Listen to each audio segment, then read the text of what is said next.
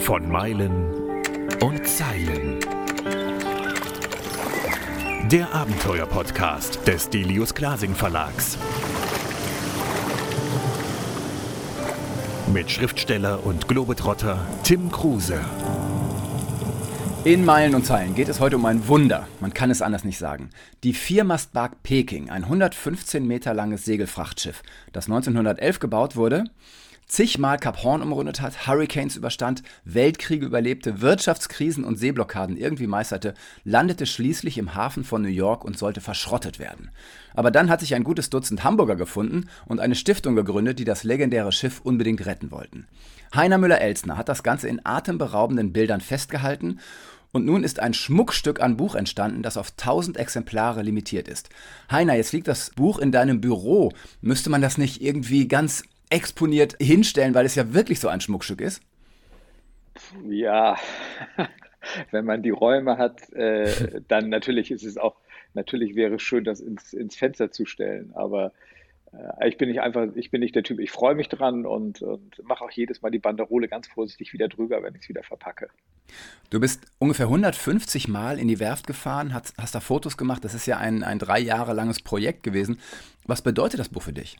Boah, das ist schon äh, für mich was ganz Besonderes. Ich habe schon öfter längere Projekte gemacht, aber es ist noch nie so ein tolles Buch dabei entstanden. Und ähm, das ist, wenn man bedenkt, dass es ja ein Schrotthaufen war und mhm. dann am Ende sieht man den Schwan, äh, das ist schon was Tolles. Und wie gesagt, das ist auch so toll gemacht, so liebevoll gemacht, das Buch, dass ich wirklich sagen kann, ich bin echt stolz darauf, dass ich das machen konnte. Und nicht zu vergessen, es ist ja nur möglich gewesen wegen der meine sehr guten Freunde Michael Schape und Peter Matthias Gede, die gesagt haben, mhm.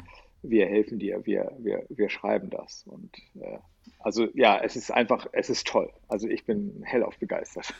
Beschreib mal das Buch. Also es ist ja riesig, dick und es hat eben dieses einmalige kleine Decksstück aus Stahl auch noch äh, quasi eingearbeitet, rein, reingebaut.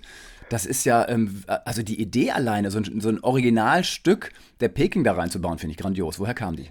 Die Idee kam von Delius Klase. Die haben das auch organisiert, also alles möglich gemacht mit der Stiftung Hamburg Maritim die noch einen Teil des Decks äh, hatten und ich sag mal, Delius Klasing hat denen das abgeschnackt und die waren so lieb und haben gesagt, ja, könnt ihr haben. Und dann äh, war das wahnsinnig viel Arbeit aus diesen größeren Teilen so maßgenaue Stücke äh, mhm. zu machen, dass sie ins Buch passten. Und äh, ich saß immer nur dabei oder saß davor und dachte, boah, ist das toll und ist das schön. Und das ist also diese ganze Zusammenarbeit mit Delius Klasing war extrem erfreulich und für mich auch wirklich neu. Das ist das erste, ich war an mehreren Büchern schon beteiligt, aber das ist das erste Buch, was ähm, sich quasi nur um meine Bilder dreht. Und mhm. äh, auch der, der Grafiker, das war einfach ein Genuss, das zu sehen, was die aus den Bildern oder aus den Geschichten machen. Jetzt warst du ja so oft auch an Bord und hast da auch einiges erlebt. Was bedeutet denn mittlerweile dieses Schiff für dich? Was ist denn das Schiff sozusagen in deinem Seelenleben geworden? Boah, das ja ist ein bisschen pathetisch, aber es ist ein Teil meines Lebens geworden. Also mhm. der, wenn man da drei Jahre lang im Durchschnitt einmal pro Woche hinfährt, dann ähm, auch die Menschen natürlich, die das da alles möglich mhm. gemacht haben, die Werftmitarbeiter, die, die externen Leute, ähm, das drei Jahre, das, das, das bindet schon. Also das mhm. ist schon was anderes als eine Reportage, wie man sie sonst macht, wo man vielleicht drei, vier Wochen irgendwie unterwegs ist. Das ist schon äh, also ich bin stolz, dass ich dabei war, dass ich das machen durfte. Und ich freue mich wahnsinnig, wenn das Schiff dann in Hamburg äh, liegt oder wenn es nach Hamburg kommt. Ja, also, ja. Äh, als, als Hamburger Jung ist das einfach äh, großartig. Hm. Du hast eben erzählt noch in unserem Vorgespräch, dass du einmal bei äh, Starkwind an Bord warst. Ja, ich bin zwar Hamburger, aber ehrlich gesagt eine ziemliche Landratte. Und ähm, dann war ich an Bord, das war äh, 2019, nee, das war 2020, Anfang 2020. Und da kam eine Bö, so nannten die Rigger das. Und das war, äh, also eine Bö ist für mich so ein Windstoß, der, der kommt mhm. und geht. Und das war aber ein lang an, eine lang anhaltende Bö, muss man sozusagen. Für mich war das Sturm. Und die Rigger sagten, das war, ja, das war acht bis neun vielleicht, das war noch nicht so schlimm. Und das Irritierende war, dass das Schiff fest verteut war, einen Wahnsinnslärm machte, wirklich so heulte und auch übertrieben gesagt ein bisschen hin und her geschüttelt wurde. Und in dem Moment dachte ich, was haben diese Leute, die Matrosen, die Kapitäne, die Seeleute generell damals geleistet? An Deck ist man ja noch relativ sicher, kann sich irgendwie festhalten, aber wenn die in die Rahlen mussten mhm. und, und Segelreffen und so weiter, also das ist unfassbar der Mut und, und der, der, der Wille auch, ähm, das Schiff unter Kontrolle zu halten, das muss unfassbar ja. gewesen sein. Man muss ja auch sagen, dass die tatsächlich aber auch wie die Fliegen aus den Rahen gefallen sind ne? und äh, quasi auf jeder Fahrt einer gestorben ist, kam ja auch dazu. Ne? Ja, ähm, das kann ich gar nicht so beurteilen. Äh, es ist ja eine Geschichte in dem, in dem Buch äh, von Heinrich Hauser, wo er das auch explizit beschreibt. Ähm, die, ich glaube, die ganzen Arbeitsumstände waren damals natürlich sehr viel gefährlicher, weil es gar keine Mannsicherung gab, wie das heute Vorschrift ist. Ja, das ist äh, sicherlich relativ häufig passiert, vor allem wenn man es mit heutigen Sicherheitsmaßnahmen äh, vergleicht. Mhm. Äh, umso mehr ist es ja also für mich unbegreiflich, dass die Leute da freiwillig hoch sind. Also äh, wenn neben mir einer äh, plötzlich von den Rahnen runtersegelt, da würde ich ja nie wieder da hochklettern. So, so ja, wir wären ja geschockt bis ans Ende unseres genau. Lebens. Das ist ja, ja. Wie, ein, wie, ein, Autounfall, den man sieht, wo man dann äh, erstmal noch Wochen braucht, bis man wieder vernünftig Auto fahren kann. Ja. Und da war das normal, dass die. Und die fielen ja nicht nur ins Wasser, die fielen ja teilweise an Deck runter, also klatschen auf Deck und lagen dann da zerschmettert. Ich weiß gar nicht, wie man das seelisch verkraftet. Ja, da muss man, glaube ich, auch eine äh, besondere Konstitution haben und ähm, die Kapitäne damals oder die leitenden Offiziere, mhm. äh, die waren, glaube ich, ich sag mal ganz platt hart im Nehmen. Und das Definitiv. gehörte wahrscheinlich dazu. Ja, also äh, äh, man ist wahrscheinlich auch damit anders umgegangen als, als heute. Es war, eine, ich glaube, eine ganz andere Gefühlswelt als heute. Es gibt in dem Buch wird dieser Kapitän Jüs, das war so der letzte legendäre große Kapitän beschrieben, so ein 2 Meter Hühne, 120 Kilo schwer, der den Leuten zum Beispiel die Furunkeln rausgeschnitten hat, natürlich bei äh, ganz bewusstem Leibe, also äh, ohne Narkose, dass das, und dann drückte der das Blut noch raus, dass es bis an die Decke spritzte. Und danach sind die wieder raus und sind in die Iran gegangen. Das wäre heute alles undenkbar.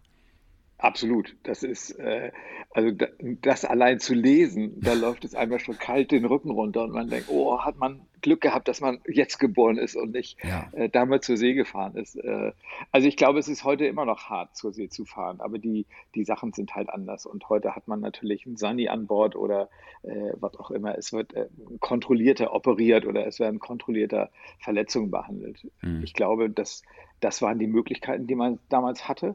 Und darauf hat man sich eingestellt. Und, und ich glaube, auch die Seeleute wussten ja, was auf sie zukommt. Zumindest, ich würde mal sagen, 95 Prozent der Leute wussten, ja. was sie tun. Und, aber nichtsdestotrotz, also ich bin froh über unsere heutigen Möglichkeiten, äh, Sachen zu behandeln und, und, und vor allen Dingen auch zu vermeiden. Auf jeden Fall. Und wenn man eben heute überlegt, wir haben ja überall, ich meine, wenn wir heute uns ein neues Auto kaufen, hat das Auto ungefähr 200 Elektromotoren. Die hatten damals nicht einen Motor, noch nicht mal eine Nähmaschine für die Segel an Bord. Das war alles von der Hand. Also alles, was sich auf so einem Schiff bewegt, mussten die mit der Hand bewegen und machen und tun. Und es wäre heute nicht mehr möglich, überhaupt so ein Ding zu fahren. Und es ist ja leider auch so, dass die Pekin nie wieder fahren wird. Ne? Also ähm, sie wurde zwar restauriert, aber zum Beispiel die Nietverbände des Rumpfs, die halten einfach nicht mehr. Und das nochmal zu machen, wäre auch zu teuer gewesen. Das heißt, dieses Schiff wird einfach im Hafen dann liegen irgendwann, aber nie wieder auf große Fahrt gehen, was ja eigentlich eine Schande ist. Ne? Ja, einerseits ja, andererseits muss ich sagen, wenn man den Rumpf erneuert hätte, zumindest das Unterwasserschiff, dann ist mhm. natürlich auch fraglich, wie weit ist das noch original oder was äh, gaukelt man den, den Besuchern oder den Menschen nicht grundsätzlich etwas vor. Also so ist es ja äh, bis auf wenige kleinere Ausbesserungen wirklich original. Und ja. das ist schon etwas ganz Besonderes. Und man könnte auch natürlich argumentieren, ja, das Unterwasserschiff sieht man ja sowieso nicht. Ja, kann, kann man alles machen, aber äh, es ist ja nichts besser als das Original. Und, und ja. äh, wie gesagt, das ist. Äh, und also selbst wenn man das äh, gemacht hätte und gesagt hätte, wir wollen mal wieder auf Fahrt gehen, äh, es gibt ja gar keine Menschen mehr, die das, die überhaupt in der Lage dazu sind, das zu machen. Dazu mhm. kommt, es wird in Hamburg liegen und es wurde ja früher auch schon die Elbe äh, rauf und runter gezogen. Also die mhm. ist ja mhm. nicht gesegelt, weil der Platz war ja gar nicht da auf der Elbe. Ja, genau, und sie hat vor allem ja keinen Motor, das muss man sich mal vorstellen. Genau, also äh, man hätte sie äh, schleppen können oder man könnte sie schleppen, aber ein Segelerlebnis wird es nie wieder geben, weil das, mhm. wie gesagt, äh, das, das, Material ist nicht mehr gut genug und aber auch es gibt keine, keine Menschen, die dazu in der Lage sind, das zu machen. Ja, ja. Ähm, es gibt noch ein Schiff dieser Reihe, ein allerletztes auf der Welt, das ist die Krusenstern. Die ist tatsächlich das ist ein Segelschulschiff der Russen und da war ich sogar schon mal drauf, auf der, äh, als ich Reporter auf der Kieler Woche war. Aber die hat halt mittlerweile auch Stahlmasten und ist komplett, die hat natürlich einen Motor und die ist eben komplett durchrestauriert und im Grunde ist von dem alten Schiff gar nichts mehr übrig. Ja, wobei die, die, die Peking ist ja auch ein komplettes Stahlschiff. Also da ist. Ach, die hat auch Stahlmasten? Auch, das ist alles. Das ist alles aus Stahl. Das, ah, okay. die, die, äh, also die Masten, die Rahlen und das ist auch damals schon so gebaut worden. Es gibt eine Bauvorschrift von, von Blum und Voss oder vom Räder und, äh, und da steht explizit drin, wie das äh, Material auszusehen hat, was eingebaut wird und in welcher Form. Und die, die äh, es gibt zwei ähm, Gott, jetzt sollte ich wissen, wie die heißen. Am, am letzten Mast äh, sind zwei Holzgaffeln. Mhm. Und die sind natürlich nicht mehr original, weil die verrottet waren, aber die waren auch damals das einzige, die beiden einzigen Teile, die aus Holz waren, was die äh, Takelage angeht und die mhm. Segehalterung. Alles andere ist Stahl. Äh, und schon immer gewesen. Okay. Also auch bei der Krusenstern. Und es äh, gibt ja auch noch die Passat zum Beispiel in Travemünde. Mhm. Aber die segelt halt auch nicht Bau mehr, ne? Nein, die segelt auch nicht mehr. Es ist ein baugleiches Schiff.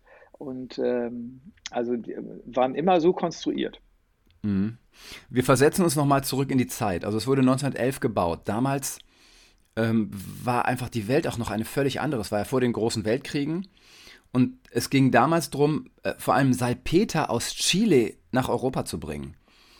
Wie kamen die dazu, nach, bis nach Chile? Also es gab ja den Panama-Kanal noch nicht, das heißt, die mussten um Kap Horn rum, bis nach Chile zu segeln und dann haben die Salpeter nach Europa gebracht und hatten schon nach zwei Fahrten die Kosten für das Schiff wieder drin. Das muss man sich vorstellen. Im Grunde konnten die zweimal im Jahr dahin fahren und hatten nach einem Jahr die Kosten wieder drin. Was ist denn aus dem guten alten Salpeter geworden eigentlich? Äh, also der wird ja, der, der ist ja gar nichts mehr wert, ne? Nein, das ist ähm, äh, durch die äh, künstliche Herstellung von äh, Düngemitteln mhm. war das dann auch spätestens Anfang der 30er, 30er Jahre vorbei. Aber man hat ja diesen Salpeter auch genommen als äh, Grundstoff für Sprengstoffe. Mhm. Also insofern war das eine, ein, ein, ein, im wahrsten Sinne des Wortes ein Bombengeschäft für die Reederei. Oh Und ähm, das, das Schiff also ich habe gehört, das hat sich nach drei Fahrten bezahlt gemacht. Ist ganz egal. egal Wenn man ja. sich das vorstellt, die heutigen Containerriesen, die ja absolut vergleichbar sind, das mhm. war ja damals mhm. auch die größten Frachtschiffe, die es gab. Äh, ich weiß nicht, wie lange die fahren müssen, bis die sich überhaupt bezahlt gemacht haben. Und das mhm. war schon, also das war kaufmännisch auch eine Glanzleistung, diese Schiffe, dass die so effektiv gebaut wurden und die Mannschaften eben auch so hochqualifiziert waren, dass das funktionierte. Zweimal ja. im Jahr bis zu dreimal im Jahr Kap Horn umrunden. Ähm, das war schon, ich glaube, neudeutsch sagt man Gelddruckmaschine. Keine Frage. Ja, absolut. Ja, ja. Ähm, und man muss da auch bedenken, also diese Schiffe waren so robust und gut gebaut, dass die damit rechneten, dass ungefähr 1% Verlust pro Jahr der Flotte war. Bei anderen Schiffen waren das über 3%. Das ist natürlich auch nochmal eine ganz andere Marge. Ja, ja, also das ist die, die äh, gerade die Verlustquote der Leistreederei war mhm. extrem gering, weil die das Ganze durch und durch organisiert hatten. Die wussten genau, was sie tun. Und, und offensichtlich waren andere Räder nicht so gut organisiert oder so schlau wie mhm. die, ähm, sodass die, die wussten auch genau, wann sie am besten fahren. Die sind nicht einfach losgesegelt, sondern wussten ziemlich genau, wann die Winde gut sind und wie sie fahren sollten, damit sie die Route optimal ausnutzen können. Ja, und vor allem Kap Horn. Ich meine, äh, das ist ja nun legendär. Und es gab zum Beispiel eine Fahrt, da haben die es um Kap Horn in fünf Tagen geschafft. Es gab aber auch eine Fahrt, die hat 90 Tage gedauert. Ja. Das muss man sich mal vorstellen. Man ist da drei Monate da draußen und die ganze Zeit gegen den Sturm. Und es gab sogar mal einen Kapitän, der hat gesagt, da kommen wir nicht gegen an. Wir segeln andersrum. Wir segeln jetzt mit dem Sturm an Australien, also erstmal an Afrika vorbei, dann an Australien vorbei, um dann quasi linksrum dann wieder nach Südamerika zu kommen. Total verrückt. Und er war schneller unterwegs als die, die gegen angesegelt sind. Das ist in der Tat äh, eine, eine, schräge Geschichte. Als ich das gehört habe, habe ich gedacht, das kann doch gar nicht sein. Und die waren äh, nicht gleichzeitig, aber ziemlich dicht beieinander waren die da. Und äh, ja, das ist ja auch heute noch. Cap Horn ist äh, wirklich unvorhersehbar. Ja. Ähm, man hat es natürlich heute einfacher mit äh, motorgetriebenen Schiffen und so weiter und so weiter. Aber ich war ja leider nie da oder vielleicht auch Gott sei Dank. das muss schon eine Wahnsinnstour gewesen sein, gar keine Frage. Und genau, der, der Rekord, glaube ich, bei Leis liegt bei fünf Tagen mhm. und der, der Negativrekord eben bei drei Monaten. Und äh, also drei Monate da an Deck zu sein. Bei Sturm. Da, da, wird man ja auch unruhig als Seemann. Man will ja mal wieder festen Boden unter den Füßen haben.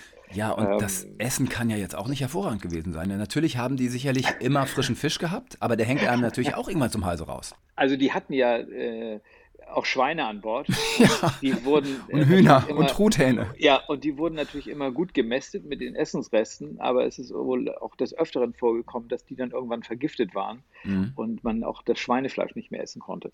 Also, ähm, dass die nur Fisch hatten, ja, aber ich glaube, auch das hat man sich als Seemann oder als Matrose vorher genau überlegt. Das weiß man.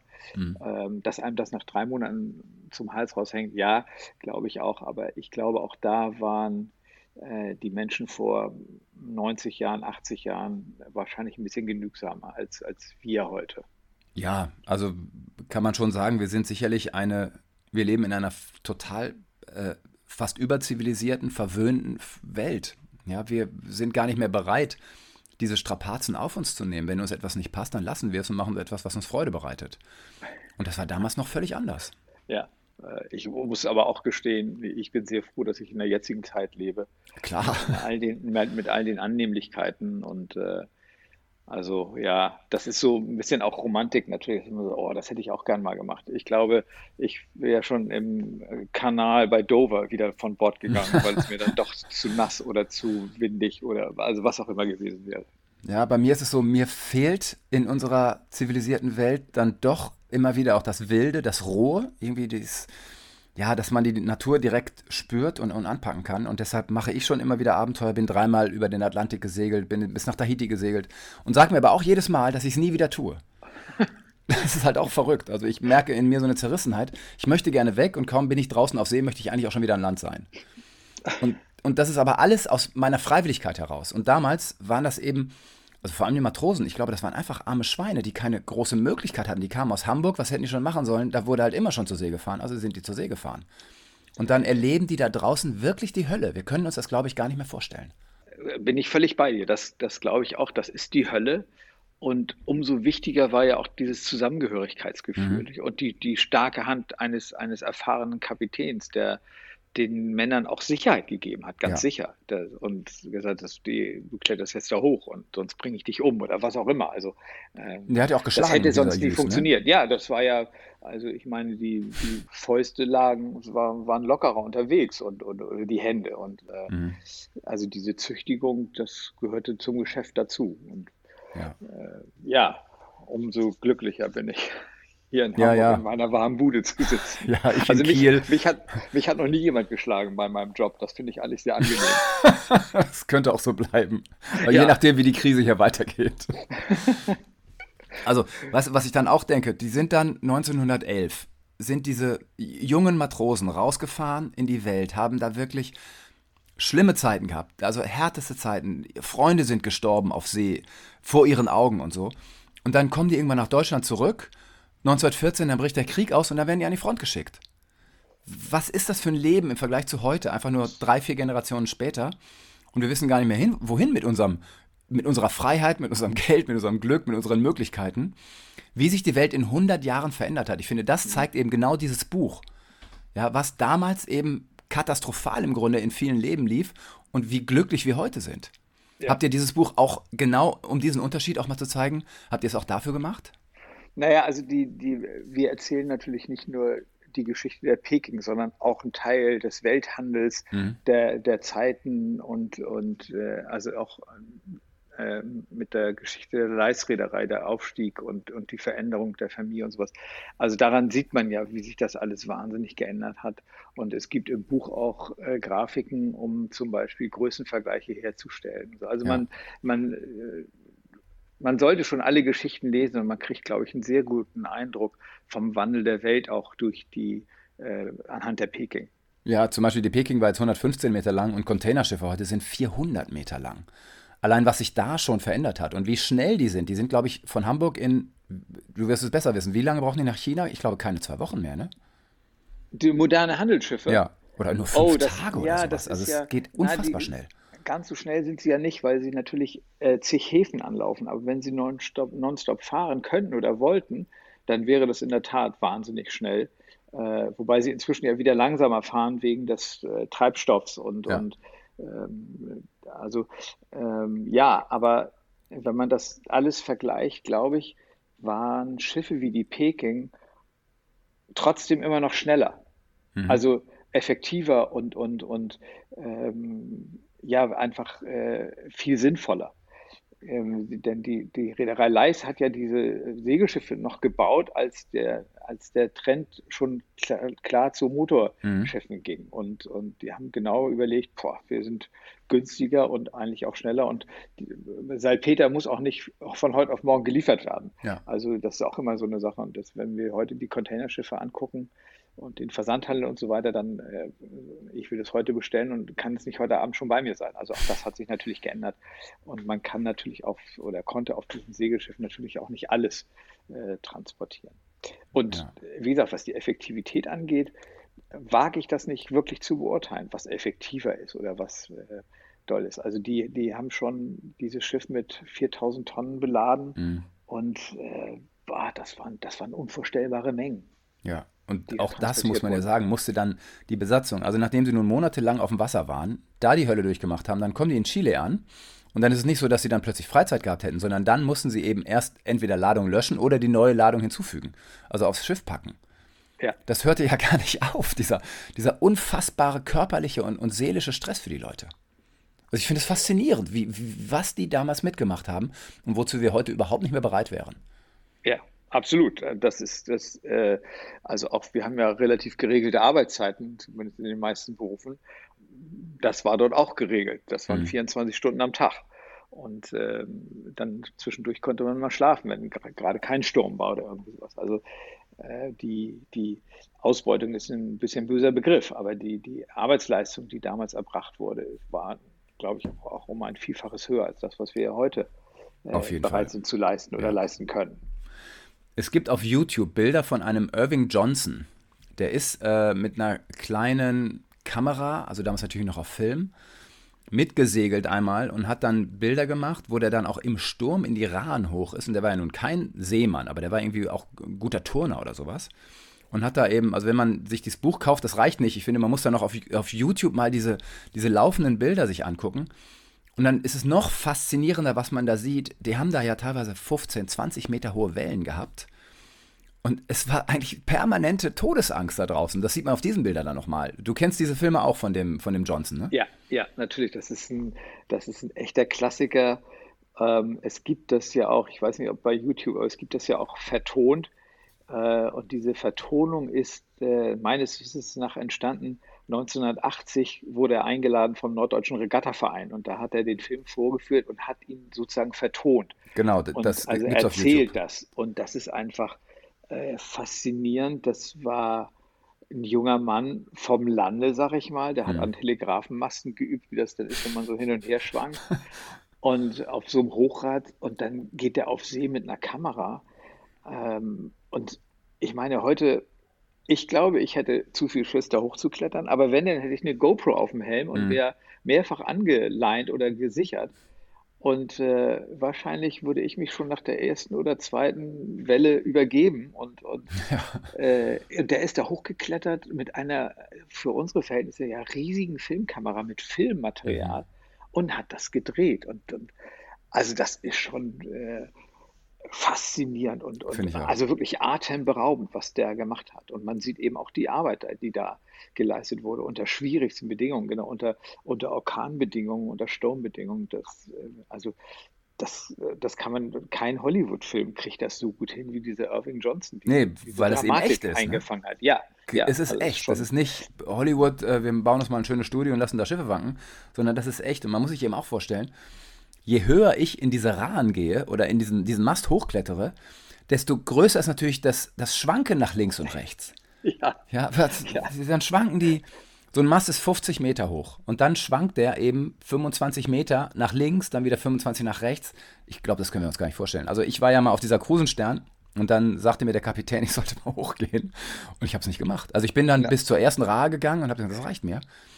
Äh, unangeseilt, ne? Was natürlich auch nicht dem äh, Reporterleben entsprach. Also das war gegen alle Sicherheiten und ich habe gesagt, ich gehe nicht weiter. Das geht für mich nicht. Ähm, ich hätte da, also ich hatte da wirklich so Schiss und wenn man sich dann vorstellt, wir lagen ja im Kieler Hafen.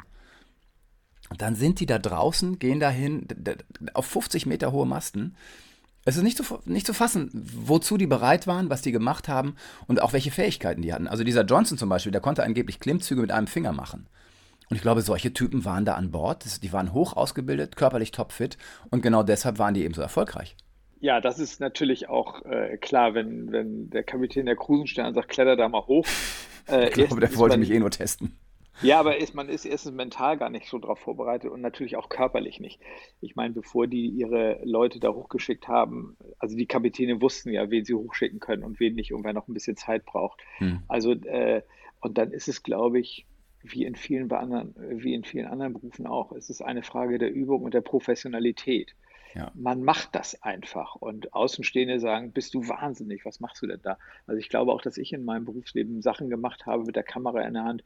Wenn ich da von außen zugeguckt hätte, ich gedacht, der ist ja verrückt, was macht der für einen Quatsch? Also, Sag mal ein Beispiel. Ähm, Och, ja, man, man hängt sich schon mal im wahrsten Sinne des Wortes so ein bisschen weiter aus dem Fenster oder, oder mm -hmm bin einen der höchsten Strommasten Europas hochgeklettert. Die Rheinquerung an der holländisch-deutschen Grenze. Das sind mhm. 150 Meter oder 200 Meter, ich weiß es gar nicht mehr. Und da bin ich hochgeklettert, natürlich gesichert. Und wenn man da oben steht und durch die Kamera guckt, denkt man, boah, das ist ein toller Ausblick.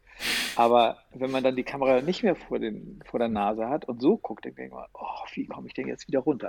Also, ähm, das, da, also die, das, das meine ich eben. Die, das von außen ist das natürlich saugefährlich oder mordsgefährlich, aber die Leute wussten, was sie tun. Also die waren ja auch ausgebildet. Es ist ja nicht so, dass, die, dass der Kapitän durch den Hafen gelaufen ist und gesagt hat, wer, wer will mal mit nach Chile hier? äh, sondern die, die, also gerade auch bei der Leisreederei, die hatten ja hochqualifizierte ja. Mitarbeiter. Und also, das wie gesagt, ne? trotzdem die Faszination und gerade von diesem Irving Johnson auch, der ja relativ unbeleckt da reinkam, ja. das ist schon äh, also äh, Hochachtung, ganz, mhm. ganz, mhm. ganz großes Kino im wahrsten Sinne des Wortes. Ja. Du hast die Geschichte der Peking wahrscheinlich besser drauf als ich, weil ich das Buch jetzt nur einmal gelesen habe. Erzähl uns doch mal, also 1911 gebaut und dann landet die in New York und hat einiges hinter sich. Also sie ist fast 20 Jahre lang mit Unterbrechung für die Leisreederei gefahren. Die eine große Unterbrechung war der äh, Erste Weltkrieg mhm. natürlich, da ist sie festgesetzt worden. In und Chile? Leis, ich meine ja. Mhm. Und dann hat Leis sie zurückkaufen können und hat auch durch Verhandlungsgeschick äh, durften sie dann äh, Salpeter laden in Chile und durften die Fahrt noch wieder nach Deutschland machen. Und dann ja, damit hatte er Schiff quasi aber, die Kosten wieder drin für den Rückkauf, ne? Ja, und äh, das war ein also schlauer war Typ. Einfach, ja, die waren total pfiffig. Also die waren wirklich ganz weit vorne, was kaufmännische Entscheidungen anging. Waren auch, glaube ich, fast einzigartig in, in dieser mhm. Branche und eben dadurch auch so erfolgreich. Und ähm, dann ist das Schiff äh, Anfang der 30er Jahre, da war dann auch die Zeit der Segelschiffe vorbei, ist das Schiff nach England verkauft worden und hat dort als Internatsschiff äh, gelegen und ähm, für, wie man heute sagt, für schwer erziehbare Jugendliche, die dort äh, für die Marine auch ausgebildet wurden. Die wurde dann, das Schiff wurde umbenannt in Aretusa, in Deutsch gesprochen Aretusa, und hat dort bis äh, Anfang der 70er Jahre als Internatsschiff mhm. eben äh, fungiert und ist von dort nach New York verkauft worden und in New York eben als Museumsschiff. Na, 40 Jahre, knapp oder gut 40 Jahre hat sie da gelegen und das Museum in New York hatte aber nie die finanziellen Möglichkeiten, die so in Schuss zu halten, wie es eigentlich hätte sein müssen. Also mhm. die haben das mhm. am Anfang noch auch durch viele Freiwillige ziemlich gut hingekriegt, aber irgendwann ging das nicht mehr und das dies war kurz vorm Hochofen sozusagen, kurz vor der Verschrottung. Ja, es kam ja auch noch ein Hurricane dazwischen, der dann eben ja, nochmal endgültig solche Schäden verursachte, dass ja, dann gar nichts mehr ging, ne? Ja, das wobei angeblich war das Schiff davon gar nicht so sehr betroffen wie das Museum selbst. Ah, okay. Und ähm, das Schiff hat diesen Hurricane wohl recht gut überstanden, äh, immer relativ. Aber wie gesagt, das Museum hat so starke Schäden erlitten, dass offensichtlich überhaupt kein Geld mehr da war, um irgendwas zu machen. Und, und dann ging es einfach, glaube ich, nur noch darum, äh, wer bezahlt den besseren Preis. Mhm. Soweit ich das weiß, haben beide Seiten ja auch gepokert. Also ja. äh, das äh, South Street Sea Museum wollte zu viel Geld und die Hamburger äh, gute Kaufleute wollten zu wenig geben. Also es ging wohl eine sehr lange Zeit hin und her. Und irgendwann ist es dann eben, ich glaube, 2015 zu einem symbolischen Kaufpreis. Genau, es wird quasi äh, verschenkt. Die, ne? Also die, die Hamburger haben gewonnen, das Poker, muss man sagen. Ja, die haben, ja, wobei uh, sometimes you win, sometimes you lose. Ich ja, es gibt überlegt, beides in einem. 38 Millionen gekostet hat, ja. ähm, äh, dann ist das meiner Ansicht nach ein Riesengewinn, aber ich kann mir vorstellen, es gibt auch Leute, die sagen, boah, 38 Millionen ist ja nicht wirklich ein Gewinn, den man jetzt ausgegeben hat. Aber ja. also die, die Initiativen, die es gibt und die es gab, dieses Schiff zu retten, das, die waren extrem hartnäckig. Und Gott sei Dank. Und, mhm. und deshalb haben wir jetzt das Schiff wieder ab äh, ja. 7. September in Hamburg. Und äh, ich bin da irre froh drum.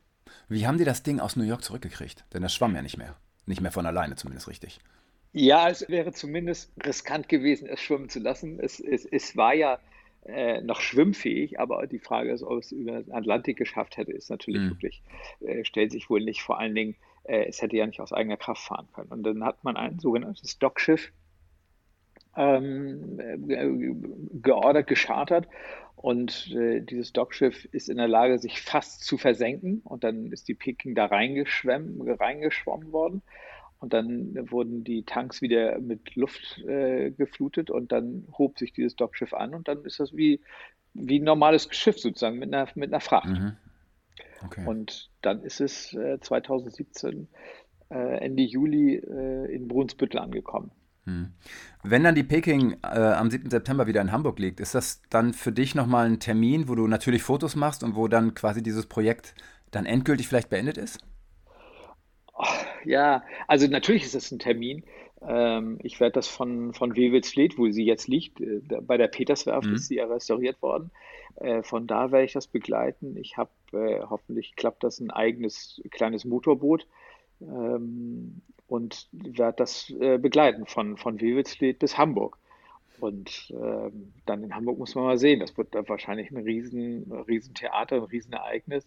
Ja. Trotz Corona, ich weiß nicht genau, wie man das, äh, wie die Stadt das organisiert oder wie man das hinkriegt, dass das äh, geordnet abläuft. Aber ja, das ist schon, ich glaube, das ist eine, eine tolle Geschichte. Und ob das so ein großer Empfang wird wie äh, der Hafengeburtstag oder so, mhm kann ich, weiß ich gar nicht. Ich weiß nicht, was ist da im Moment wahrscheinlich nicht drin. Ne? Nein, das ist ja auch immer eine, genau, das ist eine Geschichte, wie, wie verhält man sich korrekt oder wie macht ja. man das? Und insofern ist das schon bitter, dass die, die Peking so nicht klammheimlich, aber eben relativ mhm. still nach Hamburg zurückkehrt. Aber wie gesagt, die ist dann ja in Hamburg und äh, ist wahrscheinlich ab Frühjahr nächsten Jahres auch frei zur Besichtigung. Ähm, und das, das wird schon eine tolle Geschichte. Ja. Und ob das abgeschlossen ist dann mit mir, das äh, oder für mich, nein, eigentlich nicht, weil ähm, es findet ja noch ein Innenausbau statt, der also nicht zur Restaurierung gehört, sondern zur, ich sage jetzt mal, Museumsertüchtigung. Und da werde ich, wenn ich darf, schon ab und an wieder an Bord gehen und, und fotografieren, ja. weil es ist eben, äh, ja, wahrscheinlich hört es irgendwann dann doch auf, wenn es dann äh, als mhm. Museumsschiff geöffnet wird. Ich glaube, dann ist das auch fotografisch äh, ist das nicht mehr so wahnsinnig interessant. Ja, dann ist halt auch die Geschichte quasi durch. Ne? Dieses Schiff ist dann jetzt wieder zum Leben erweckt worden und fertig. Und jetzt bleibt es ja erstmal in dem Status, den es dann haben wird. Ja, passiert genau. ja nicht mehr viel. Na, äh, und es wird dann auch durch die richtigen Mitarbeiter äh, gepflegt und in einem Zustand erhalten, der sich dann eben auch im, im Idealfall kaum ändert. Ja. Ein letztes Wort zum Buch. Das Buch kostet schockierenderweise 198 Euro. Aber wenn man sich das anguckt, ja, was für ein Schmuckstück ist es. Alleine, ich weiß nicht, es wiegt ungefähr zwei Kilo. Dann hat man eben dann noch diesen, dieses kleine Stück Eisen da drin, dieses Decksstück. Und wahrscheinlich steigen solche Bücher ja auch im Wert im Laufe der Zeit, oder? Das ist, also jetzt eine Wertanlage, dafür ist es ein bisschen wenig. Aber es ist auf jeden Fall im Grunde das perfekte Geschenk für einen Buchsegelliebhaber. Absolut. Also das, äh, ob es im Wert steigt, das kann ich gar nicht beurteilen. Ich würde mich wahnsinnig freuen, wenn es so ist äh, weil es auch wirklich wertvoll ist und es ist extrem liebevoll auch gemacht. Mhm. Es ist eben äh, kein Buch für 29,95 Euro oder sowas, sondern es ist ein echtes Einzelstück. Und ja. man Limitiert auf 1000 das, Exemplare, ja, muss man eben auch sagen. Ist, ja, und es ist eben wirklich, jedes Metallstück ist natürlich anders. Und aber insgesamt, dieses Buch zu lesen und sich die Bilder anzugucken und die ja. Historien nachzuerleben, das ist für jeden, der sich für maritim interessiert hält oder an so alten Segelgeschichten ist, ist das ein, ich sage jetzt mal, Must-Have, glaube ich. Ja, ja. 200 Euro oder 198 Euro ist viel Geld, aber es ist, wenn man diesen Begriff nutzen darf, preiswert. Also ich glaube wirklich, das ist ein besonderes Buch, was Delius Klasing da gelungen ist. Das empfinde ich auch. Heiner, man spürt deine Liebe zu dem Boot, zur Peking, die Liebe zur Fotografie und das ist echt ein wunderschönes Gespräch geworden und ich danke dir da sehr für. Ich danke dir. Vielen Dank. Das war von Meilen und Zeilen. Der Abenteuer-Podcast des Delius Glasing Verlags. Mit Schriftsteller und Globetrotter Tim Kruse.